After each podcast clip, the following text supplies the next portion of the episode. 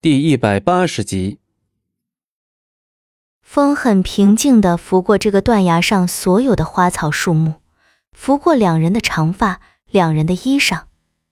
夕阳西下，阳光射出两人的影子，如很久以前一样，在阳光的映射下，他们的影子都不曾有过相交。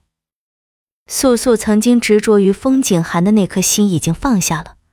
可不是作为他的师尊，而是作为他儿时的伙伴，他无法放下。就是这样的无法放下，才成了他致命的弱点。他无法接受，知道他这个弱点的人，竟会这样毫不留情的利用他，让他彻底失控，让他完全妖化，让他直接堕入万劫不复之地。他曾经所向往的美好，他想要的安宁与平静，一切再不可得。他想要陪伴的人，怕是他们再无缘相见，因为他已经做好了步入深渊的准备。他的结局注定只有毁灭。素素想起了往事，想起七年前那个天真无邪的小丫头，想起曾经那个立誓只为师尊而活的傻丫头，想起那个暗下决心要永远陪伴龙当的坏丫头。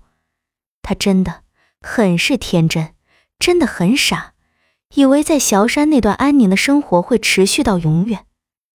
素素稍稍平静下来，向着他前方的风景寒走近几步，语气没有刚开始的决绝，却带着无法治愈的伤痛。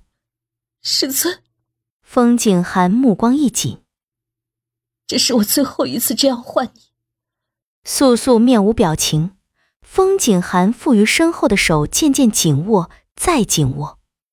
就在这里，在这个断崖上，我们就此了结吧。风景寒紧握的双手又缓缓松开。素素这句话是他早就该料到的，毕竟他唯一的孩子因他而逝。只是当他真的听到这番话从他嘴里说出后，他冰封多年的心竟还会有痛感，内心有一根弦始终为他而存在。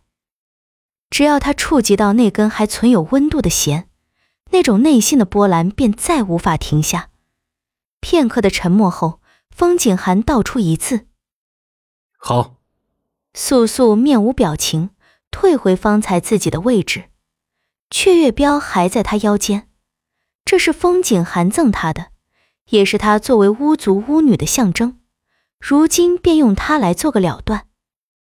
素素取出腰间的雀月标。那标也被他漫体的鲜血而染红，发出阵阵血腥味。素素沾满鲜血的手将其紧紧握住，身躯却不由自主的晃动。这些鲜血有他孩儿的血，他耿耿于怀，这一生都无法释怀。当他握住雀月标的那一秒，素素心里很清楚，自己妖化那一瞬间所产生的灵力和精气正在消退。而且消散的灵力也包括他自身作为半巫半妖的灵力，这意味着待灵力完全消失散尽的一刻，他的灵渊便再无外力保护，只需风景寒的轻轻一击，他便会灵渊尽毁，他便也就再不复存在。从此以后，世间便再无此人，就当做这是他逃避一切的方式。这样一个懦弱的方式，却是他如今唯一能想到和实现的。素素不会自我了断，他要风景寒亲手杀了他，他要风景寒永生永世都记着他，记着一个由他亲手摧毁的女子。这便是素素对风景寒的报复，让他永生永世都无法摆脱他，即便他死了。素素手中的雀月镖被他狠狠甩出，直向风景寒的要害处。风景寒不出手，侧身躲过，他的一缕墨发被雀月镖斩断，于空中飘落。他不对他出手是吗？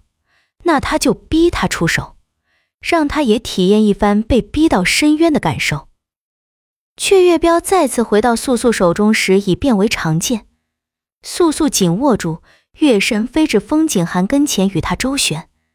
他招招要取他性命，而他却步步退让。即使被他的长剑所伤，他也断然不会出手。本集播讲完毕。感谢您的收听，我们精彩继续。